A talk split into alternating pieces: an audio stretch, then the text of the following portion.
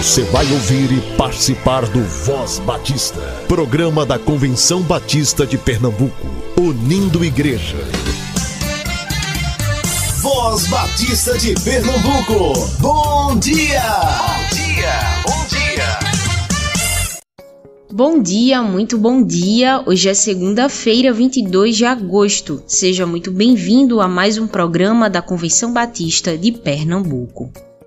Graça e paz, bom dia. Papai do céu, obrigado pela nossa família. O Senhor é muito bom. Voz Batista para crianças, com tia Raíza Rafael.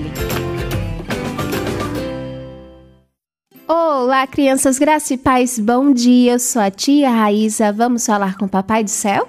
Agradecer a Ele por esse dia tão lindo? Querido Deus, amado Papai do céu, obrigada por esse dia tão lindo. Obrigada por essa oportunidade que temos em meditar na Sua palavra. Nos conduz e que possamos viver para a Tua glória, que possamos fazer a Tua vontade, que possamos compartilhar o Teu amor e que muitas pessoas possam conhecer a Tua palavra e possam conhecer o Teu amor transformador. Nos conduz nesse momento, é isso que te pedimos, no nome do Teu Filho amado Jesus Cristo. Amém e amém. O tema da nossa devocional do Pão Diário Kids é disputa de matemática. E o nosso versículo se encontra em Josué 1:9 que diz: Não tenha medo nem desanime, pois o Senhor, seu Deus, estará com você. Vamos para a nossa história? Ana chegou em casa nervosa. Ela e outras duas alunas foram escolhidas para representar a nossa escola no campeonato de matemática da cidade. Ana ficou preocupada. Ela acha que não irá bem. Mas a mamãe teve uma ideia. Ela, o papai e eu fizemos cartas e bilhetes para a Ana, dizendo quanto ela é estudiosa, aplicada, inteligente e o quanto ela gosta de matemática. Eu fiquei na dúvida se a Ana gostaria, mas mamãe disse que isso é encorajamento. O que é encorajamento, mamãe? É quando nos esforçamos para ajudar alguém a acreditar que é capaz de realizar alguma coisa importante ou difícil, filho. Quando Ana entrou no quarto e encontrou nossas mensagens, ficou muito feliz. Ela ficou mais empolgada para o desafio e nós prometemos orar para ela e ajudá-la a estudar. Crianças, que possamos pedir ao nosso Senhor Deus ajuda para encorajarmos os nossos amiguinhos a fazerem coisas boas e importantes. Vamos orar? E para fazer essa oração, eu convido o nosso amiguinho Miguel. Ele tem seis anos e é da Igreja Evangélica Batista em Casa Amarela. Pai nosso que estás no céu, santificado seja o teu nome. Venha a voz a vossa Seja feita a tua vontade, assim na terra como no céu. O pão nosso de cada dia nos dai hoje. Perdoai a quem nos tem ofendido. Não os deixeis cair em tentação. Nos livrais do mal, porque teu é o reino, o poder e a glória para todos sempre. Amém. Amém e amém, Miguel. Deus abençoe sua vida. Crianças, um beijo enorme, fiquem na paz e até a nossa próxima devocional. Tchau, tchau!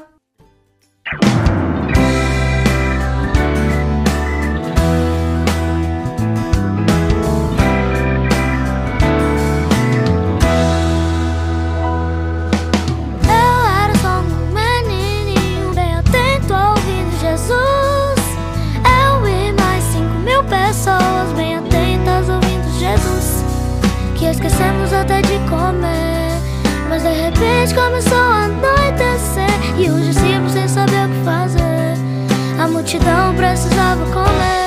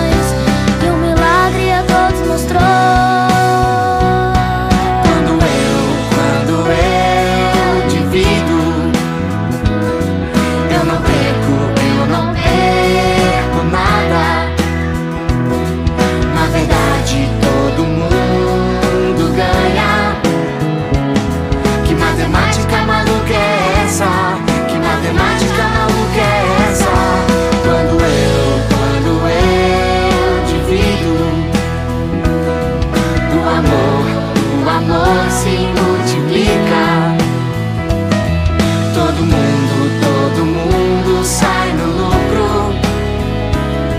Matemática maluca do bem, matemática maluca do bem. Eu era só um menininho que aprendeu uma grande lição. Ser bondoso vale muito a pena, enche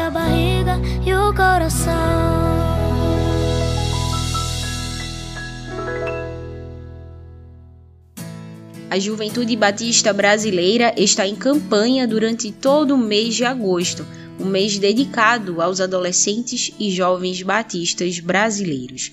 O tema de agosto de 2022 é Cristo Nossa Razão e é inspirado no texto bíblico de Colossenses capítulo 1, versículo 16, que diz assim: Pois por meio dele todas as coisas foram criadas, tanto nos céus como na terra, todas as coisas que podemos ver e as que não podemos, como os tronos, reinos, governantes e as autoridades do mundo invisível.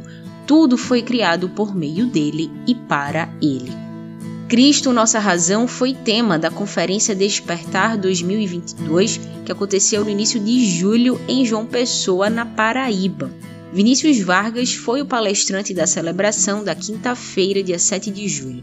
Você ouve agora um trecho da exposição feita naquele dia. Voz Batista. Reflexão.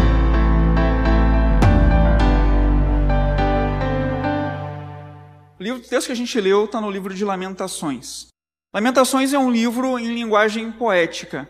A Bíblia tem diversos estilos textuais. Um deles é a poesia. Lamentações é escrito em linguagem poética. Para quem gosta de poesia, é um prato cheio. Para quem não gosta, às vezes fica um pouco difícil de entender. Mas o poeta que escreve o livro de Lamentações, ele está vivendo um contexto determinado. A cidade em que ele vivia, Jerusalém, naquele momento ela está completamente destruída. Ela foi atacada pela Babilônia, então a sede do governo, o palácio do rei, é atacado e o rei é levado em cativeiro para a Babilônia. A elite intelectual e cultural de Jerusalém é levada em cativeiro para a Babilônia. Leia lá o começo do livro de Daniel e você vai ver isso.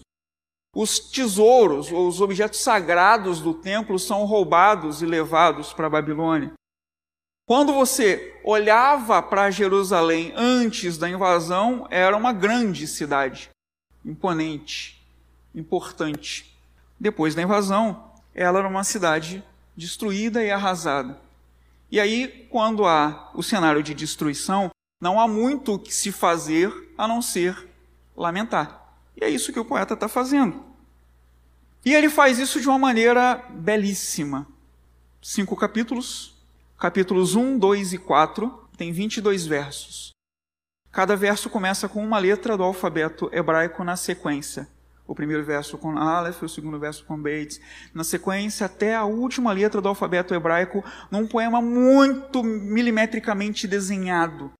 Nos capítulos 1, 2 e 4. Mas o capítulo 5, que também tem 22 versos, está fora de ordem não está em ordem alfabética. Sabe o que isso quer dizer? Capítulos 1, 2 e 4, ele consegue encontrar ordem no caos. No capítulo 5, é o caos completo, assim como está a cidade. O capítulo 3, é o capítulo central, não tem 22 versículos. Versos, né? Se eu estou falando de poesia, não são versículos, são versos. Tem 66 versos, agrupados a, a cada três versos, uma letra do alfabeto hebraico. Três primeiros, aí 4, 5, 6, 7, 8, 9, até o 66, para compor as 22 letras do alfabeto hebraico, também fazendo um poema acróstico.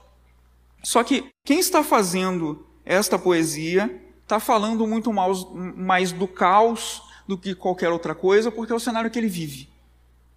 Ele está trazendo uma denúncia sobre aquilo que está acontecendo ao seu redor. Ele está mostrando para a gente as coisas que estão erradas, e muito da nossa função profética enquanto igreja é exatamente esta: observar a realidade e apontar onde ela está errada, onde ela está caótica, onde ela está fora de ordem. Mas a nossa função não é só essa. A nossa função, e eu acho que seria extremamente pessimista se nós fôssemos apenas denunciadores de caos, se nós fôssemos apenas comentaristas do caos. O chamado que nós temos enquanto Juventude Batista Brasileira é que nós sejamos esperançosos e sejamos pregadores de esperança. O texto que nós lemos está em Lamentações, um texto que reflete sobre o caos, mas que traz esperança, é o que diz o verso 21. Apesar de tudo isso que eu estou vivendo, ou na, na linguagem que ele usa, todavia, eu prefiro me lembrar daquilo que me traz esperança. Não é que o cenário ruim não aponte para algo positivo. A gente precisa ter esperança e compartilhar isso. E eu quero que você, que está aqui no Congresso Nacional da Juventude Batista Brasileira, entenda o significado do momento histórico e do evento que você está participando, o que tudo isso significa para você, para a Juventude Batista Brasileira e para a nossa denominação. Estamos aqui fazendo parte desse congresso porque nas nossas igrejas batistas há um contingente enorme de jovens. A grande maioria não está aqui. Aliás, todo mundo aqui conhece gente da nossa própria igreja que não pôde vir ao despertar. Somos a representação de muitas igrejas, de muitas cidades, de muitos estados espalhados pelo Brasil. Estamos aqui representando muitos e muitos jovens espalhados nas nossas igrejas. A nossa denominação é uma denominação que se orgulha dos seus princípios, que se orgulha da sua história, que se orgulha da sua visão acerca da igreja, que a gente entende que é a mais coerente com o que ensina o Novo Testamento. Se a gente não entendesse que a visão batista é a mais coerente de acordo com o Novo Testamento, o que, é que nós estamos fazendo aqui? Essa é a pergunta que cabe. Se você não entende que o Novo Testamento aponta para a nossa visão sobre a igreja, sobre a vida e sobre o entendimento do texto bíblico, a gente está no lugar errado. E eu quero que a gente considere algumas coisas pertinentes nesta manhã, e eu gostaria que elas nos fizessem pensar um pouco. Nós batistas estamos no Brasil há 150 anos. A primeira igreja batista no Brasil, ela foi fundada em 10 de setembro de 1871 lá em Santa Bárbara do Oeste. Era uma igreja de americanos, fundada por americanos, com pastor americano, que lia os textos em inglês, pregava em inglês, cantava em inglês. Não poderia, não conseguiria uh, evangelizar os brasileiros. Então ela manda comunicações para os Estados Unidos pedindo que a junta dos Estados Unidos mandasse missionários para o Brasil. A igreja é de 1871. Eu sou chato com datas. 1881, dez anos depois, começam a chegar os primeiros missionários. Vem dois casais dos Estados Unidos para começarem o trabalho de evangelização dos brasileiros pela nossa denominação batista. E por sermos termos esta história, isso explica muita coisa do que a gente vive hoje. Esses dois casais de missionários se encontram em Santa Bárbara do Oeste com o primeiro pastor batista brasileiro, um homem chamado Antônio Teixeira de Albuquerque, alagoano, nordestino. Ele morava em Santa Bárbara do Oeste nessa época, mas eles decidiram fundar a primeira igreja batista para evangelizar brasileiros no ano seguinte, à chegada dos missionários, 1882, 15 de outubro de 1882. Ah, essa igreja também é fundada no Nordeste, Salvador, capital da Bahia. Por ter sido formada por missionários por ser obra de uma agência missionária norte-americana, sempre aprendemos, e você já deve ter ouvido isso algumas vezes na sua igreja, que a nossa denominação tem um DNA missionário. Quem nunca ouviu isso aqui na igreja? Todo mundo já ouviu isso. Só que DNA é feito de genes. Há alguns elementos que se juntam para formar um código genético. O nosso DNA não é feito de um gene apenas missionário. Esquecem de falar para a gente, às vezes, que outro gene importante no DNA da denominação batista é o gene da juventude. Você sabe quem foram os cinco fundadores da primeira igreja batista lá de Salvador em 1882? Uh, ah, William Bagby, Zachary Taylor, Anne Bagby, Kate Taylor e o Antônio Teixeira de Albuquerque. Você sabe quais são as idades deles? Já pararam para pesquisar isso? O mais velho do grupo, já te antecipo, era o Teixeira, tinha 40 anos. Que, aliás, nem é tão velho assim. Mas também não é tão jovem. Os demais membros da igreja eram o Zachary Taylor, que tinha 31 anos, William Buck Bagby, que tinha 26 anos, Anne Bagby, que tinha 23 anos, e Kate Taylor, que tinha 20 anos de idade. 80% da membresia que inaugura a primeira igreja batista voltada para evangelizar brasileiros estão abaixo de 35 anos. A nossa denominação não é apenas missionária, a nossa denominação também é jovem. Só que talvez nunca disseram isso para vocês. Guarda essa informação e espalha para todo mundo. Outros missionários começaram a chegar ao Brasil. Lógico. Você imagina cinco pessoas para evangelizar o Brasil no século XIX, quando tudo era mais difícil. Hoje ainda é difícil, mas naquele tempo mais difícil. E aí chega, pouco tempo depois, um missionário nascido na Rússia, fluente em alemão, que tinha morado na Inglaterra, que tinha morado em Portugal. O cara era pregador, cantor, compositor, uh, missionário plantador de igrejas. Salomão Luiz Ginsburg.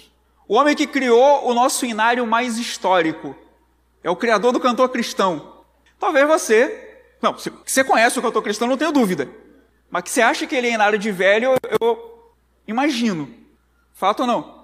Sabe quantos anos o Salomão Ginsburg tinha quando criou o cantor cristão? 22 anos. Nosso inário mais histórico é obra da juventude. A gente tem história, gente. E esse gênio é importantíssimo na nossa denominação. 1901, outros missionários chegam e um deles é um missionário chamado William Edwin Ansminger. Tinha dois jornais na denominação nessa época. Um no interior do estado do Rio, Campos dos Goitacazes, que era liderado pelo Ginsburg. E um em Salvador, na Bahia, que era liderado pelo Taylor. O Ansminger, ele resolve unificar esses dois jornais, criar um jornal só na cidade do Rio de Janeiro, chamado Jornal Batista. Vocês já devem ter ouvido falar dele. Aliás, hoje o editor do Jornal Batista é jovem como nós, é o Estevão. Gente muito boa. E aí, um jornal missionário, da denominação com DNA, missionário, o Ansminger convida um outro missionário para escrever a, a, a matéria, o texto que vai sair na capa da primeira edição do jornal. Essa edição sai em 10 de janeiro de 1901. A denominação missionária, o missionário é o editor, o missionário é o escritor. Qual é o tema da primeira mensagem, do primeiro artigo da página inicial do Jornal Batista? Missões? Não. Juventude. Eu tenho a cópia da, da primeira página. 10 de janeiro de 1901 sai do Jornal Batista. Aquele trecho que eu destaquei ali é o que está escrito ali. Em que ele diz que a mocidade em geral não tem tido até hoje, presta atenção, 1901, a mocidade em geral não tem tido até hoje a atenção e os cuidados que lhes são devidos. Qualquer semelhança não é mera coincidência. É somente nesse último meio século, e eu calculo que um texto que está sendo publicado em janeiro de 1901 foi escrito em 1900. Então ele está falando da segunda metade do século XIX, 1850 até o final, não é isso? Ele diz somente nesse último meio século que se há estudado as suas condições e circunstâncias, que algo se feito para circundá-la de boas influências e ajudá-la a seguir o caminho reto. Os dois fatos cujo conjunto constitui, amo essa expressão, porque ela não é minha, eu boto a culpa nele. A obrigação da igreja cristã para salvaguardar as juventudes. Ele não diz que é um compromisso, que é uma coisa que a igreja deveria fazer quando pudesse ele chama de obrigação. São os seguintes: primeiro, que a esperança de qualquer nação está na sua mocidade. Os futuros legisladores, estadistas e governadores são os jovens de hoje, e somente quando esses são moralizados pelo Evangelho pode resultar a felicidade da nação. Segundo, que em nenhuma outra época da vida do homem são tão graves os perigos e tão ferozes as tentações como durante a sua juventude. Se os dois pressupostos dele, que o futuro da nação é a juventude e que a juventude é a fase mais desafiadora da vida, ainda são realidade hoje, ouso dizer que a proposição dele ainda vale. A igreja ainda tem uma obrigação em salvaguardar a juventude. Eu sei o que você está pensando. A gente segue. Myron Clark é o cara que escreve esse texto. E ele veio para o Brasil para trazer a Associação Cristã de Moços para o Brasil. Vocês já ouviram falar da Associação Cristã de Moços, né? A ACM. A primeira sede no Brasil foi ele quem fundou no Rio de Janeiro. ela tem um histórico enorme de trabalho pra, com a evangelização e a formação espiritual da juventude e também uh, com a área de esportes, né? O voleibol e o basquetebol foram inventados em sedes da ACM pelo mundo e hoje são esportes olímpicos. A ACM tem uma história absurdamente bonita de missões e discipulado de juventudes. E é ele que escreve esse texto inaugural do Jornal Batista. Anos depois, 1907, é fundada a Convenção Batista Brasileira. Lembra do gene nordestino da, da, da denominação? A primeira igreja é em Salvador. 25 anos depois da fundação da primeira igreja, em 1907, é fundada a Convenção em Salvador. E aí são criadas algumas juntas da criação da Convenção Batista Brasileira. E nessa criação são criadas algumas juntas para auxiliar o trabalho uma delas a junta de missões formadas para a criação da Convenção Batista Brasileira em 4 de julho de 1907. É, a, a, formação do Jornal Batista. E lá, uma das juntas criadas é a Junta de Mocidade. Havia no começo da nossa denominação uma preocupação em cuidar dos jovens e é, abençoá-los. O responsável pela Junta de Mocidade nessa época era Salomão Ginsburg, o faz tudo da nossa denominação. O cara é um gênio. Ele é um absurdo. Mas ele era um missionário itinerante. Ele era um, um cara que fundou igrejas batistas em quase todas as regiões do Brasil. Ele é alguém que percorreu a Amazônia, o sertão nordestino, estado do Rio, sul do Brasil, para todo lado. E aí você imagina que um trabalho como uh, organização de uma, de uma instituição de nível nacional hoje, no século XXI, com a internet já é difícil. Você calcula como é que era isso em 1907.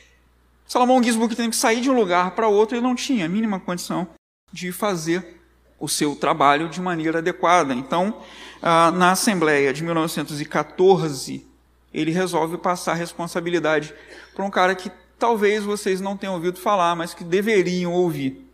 Ele era mais maluco do que eu. O nome dele era Lauren Marion Hanno. Era missionário, professor e diretor de um colégio na cidade de Vitória, no Espírito Santo. Como ele não era um andarilho que nem o Ginsburg, ele era diretor de um colégio e tinha que ficar parado no lugar dele lá. Então era mais fácil para organizar as coisas da juventude. E ele tinha contato direto com a juventude porque ele é diretor do colégio. Né? E foi pastor da PIB de Vitória, um cara extremamente inteligente, era responsável pela juventude. Qual era o trabalho dele? Ele ia fazer produção de conteúdo em Vitória, mandava para o Rio de Janeiro, a casa publicadora imprimia e distribuía pelo Brasil. Na teoria funcionaria muito bem. É que na prática a teoria é outra, né? E nas assembleias seguintes, e ali está o relatório do Salomão Ginsburg nomeando ele na Assembleia de 1914. Você ouve a exposição completa de Vinícius Vargas no canal da Juventude Batista Brasileira no YouTube.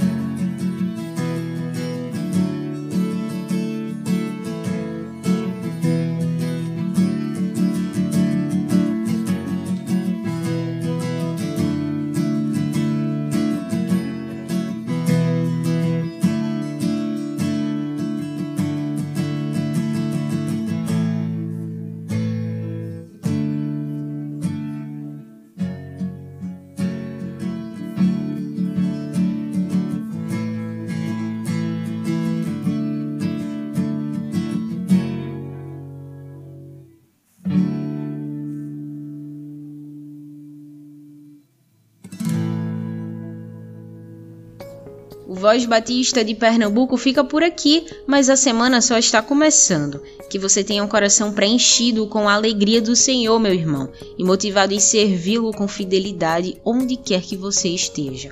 Uma boa semana para você, que Deus te abençoe. A gente se encontra amanhã. Você ouviu e participou do Voz Batista, programa da Convenção Batista de Pernambuco, unindo igreja. Obrigado por sua atenção e companhia. Até a próxima edição.